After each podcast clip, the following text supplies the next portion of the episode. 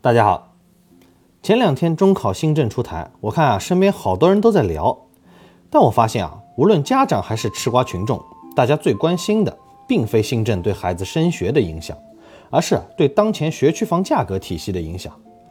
哎，与其说全民掉进房眼里，不如说啊，全民掉进钱眼里更为贴切。因为走进社会主义道路。中国是全球少见的公立教育系统比私立教育系统更牛的国家，特别是高等教育，公立完虐私立，延伸到基础教育啊，除非呢像力哥儿子那样啊，幼儿园就下定决心放弃高考出国留学的，否则不管公立私立，读到最后啊，都得跟着高考指挥棒行动，才有机会上九八五。然而这几年呢，基础教育领域国内一直在向左。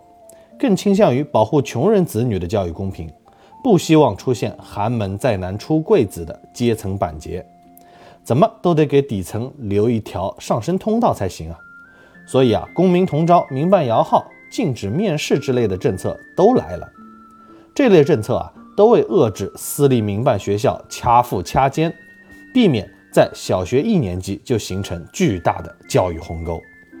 过去很多私立啊，超能打。除了师资强大，那更重要的原因呢，就是掐尖。入学面试中就把最优秀的苗子挑出来，毕业时啊，整体成绩当然就显得更优秀了。这些苗子背后啊，都是超舍得砸钱砸时间的虎妈们。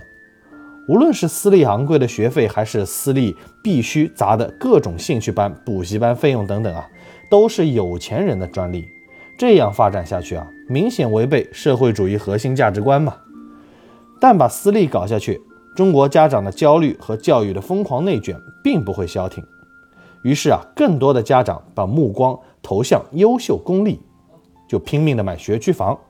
结果导致啊，本就常年高烧不退的学区房，这两年更是热到发紫啊！哪里有长期持续的赚钱效应，哪里就有忽视风险的贪婪者和吃了雄心豹子胆的赌徒。看着学区房不断上涨。越来越多普通家庭也开始拼死吃河豚。这几年，我身边不少入门中产阶级的朋友呢，都咨询我要不要买学区房的问题。当妈的往往对孩子的教育本身更焦虑，当爸的呢，大多赌性更重，希望一方面给孩子找个更好的起跑线，另一方面呢，趁机赚一票。到如今啊，后者比例越来越大。不信啊，你说都为了孩子，两套相邻房子。很可能对口菜小的卖三百万，对口一梯队的要卖六百万。实际上啊，你买的就是三百万房子加三百万的入学资格。如果你把房子和学位分开卖，房子还是三百万，入学资格单独卖一张三百万，那看你舍不舍得呢？人人都知道啊，房子能升值，买房是投资。至于买入学资格呢，那就是纯消费了。这种人人追捧学区房的局面。最后受伤的还是穷人，政府呢显然不想看到这一幕。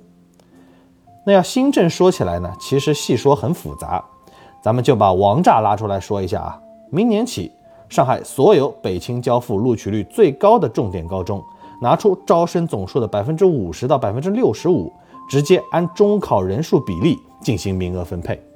那什么意思啊？就是过去牛中和蔡中毕业生。统一投档录取，谁分高谁上。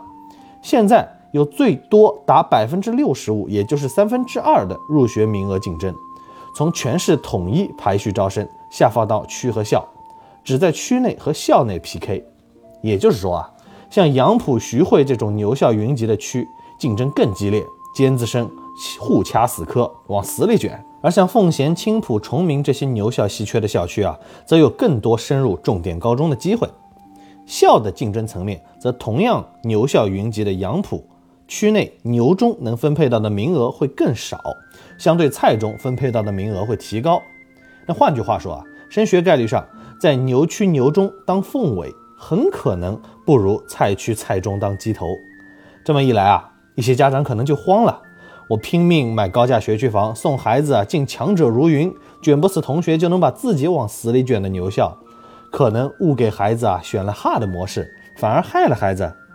但关键是后面那条蔡中鸡头呢，只获得了进入重点高中的考察资格。毕竟啊，一比二的投档，还有百分之五十的机会是会被筛下来的。